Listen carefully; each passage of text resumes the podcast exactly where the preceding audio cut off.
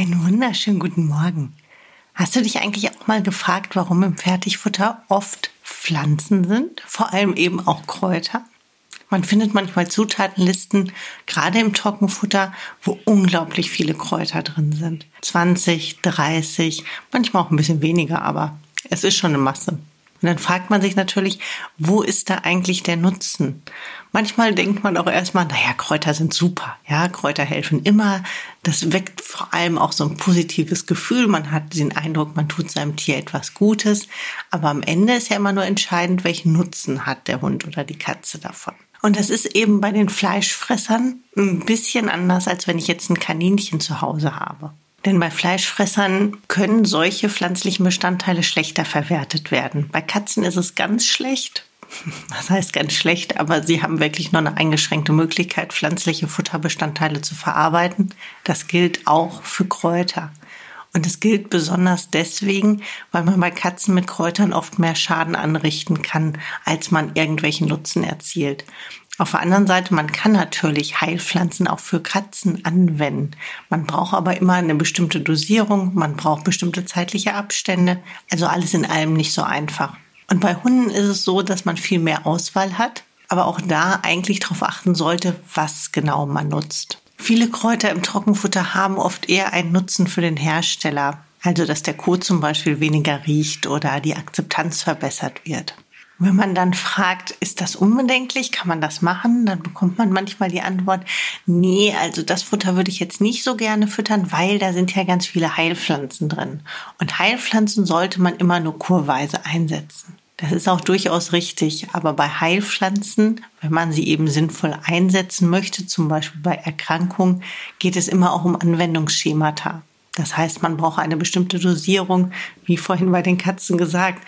Man braucht eben eine bestimmte Anwendungsdauer und so weiter. Und entweder es nützt dann oder es nutzt nicht. Und wenn man eine bestimmte Dosierung gar nicht erreicht oder auch eben unglaublich viele Heilpflanzen miteinander kombiniert, dann wird man von einer einzelnen Heilpflanze unter Umständen gar keine Wirkung mehr haben. Und bei Heilpflanzen kommt vieles auch darauf an, ob die richtig gelagert worden sind, ob die zum richtigen Zeitpunkt geerntet worden sind. Und da ist der Einsatz im Fertigfutter eigentlich etwas, was der Pflanze eher schadet zumindest was ihre Wirkweise angeht. Denn die wird man am Ende nicht mehr in dem Maße haben, als wenn ich jetzt dahergehe und frische Pflanzen verwende oder wirklich nur eine einzelne Heilpflanze in Apothekerqualität. Oder die selbst sammel und weiß, wie die gelagert worden ist, wann ich die geerntet habe und so weiter. Beim Barfen wiederum arbeitet man zumindest bei Hunden oft mit Kräutern weil man die gut in die Gemüsemischung mit einarbeiten kann. Das sind dann aber immer nur Mengen, die im Grunde als Gewürz dienen und die dann vielleicht eine kurzzeitige Wirkung haben. Aber man setzt sie in dem Bereich nicht so sehr als Heilpflanze ein, sondern eher als Gewürzpflanze. Es gibt auch wirklich Heilpflanzen, die eher eine kurze Wirkung haben und wo man auch nicht viel falsch mitmachen kann. Zum Beispiel Pfefferminze. Aber auch hier, je frischer die Pfefferminze, desto mehr sie noch nach Pfefferminze riecht. Und das ist im Trockenfutter meistens nicht der Fall. Dann kann man sicher sein, dass man auch irgendwann eine Wirkung erzielt. Weil es bei Pfefferminze zum Beispiel auf die ätherischen Öle ankommt, die die Verdauung fördern, die die Magenschleimhaut sozusagen aktivieren, dass eben diese verdauungsfördernden Eigenschaften in Gang gesetzt werden. Aber man muss da immer ein bisschen unterscheiden zwischen einfach Unmengen von getrockneten Kräutern im Trockenfutter und bewusst eingesetzten Heilpflanzen, zum Beispiel eben bei Erkrankungen oder zur Unterstützung der Verdauung. Wenn du das machen möchtest, dann ist es immer besser, mit einzelnen Pflanzen zu arbeiten und die dann auch wirklich bewusst auszuwählen. Also den Pflanzenteil auszuwählen, man kann zum Beispiel, wir hatten schon mal über Brennnesselsamen gesprochen, von der Brennnessel die Samen nutzen oder die Blätter nutzen. Die haben aber ein bisschen unterschiedliche Anwendungsgebiete. Und darauf kommt es eben auch an.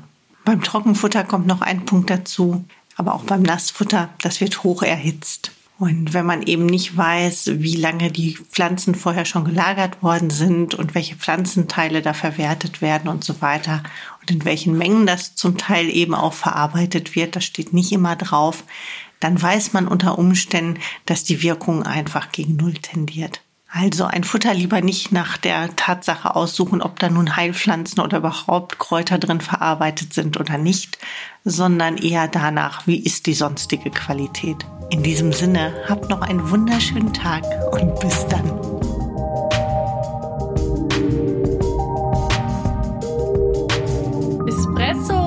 Dir präsentiert von Tierisches Wissen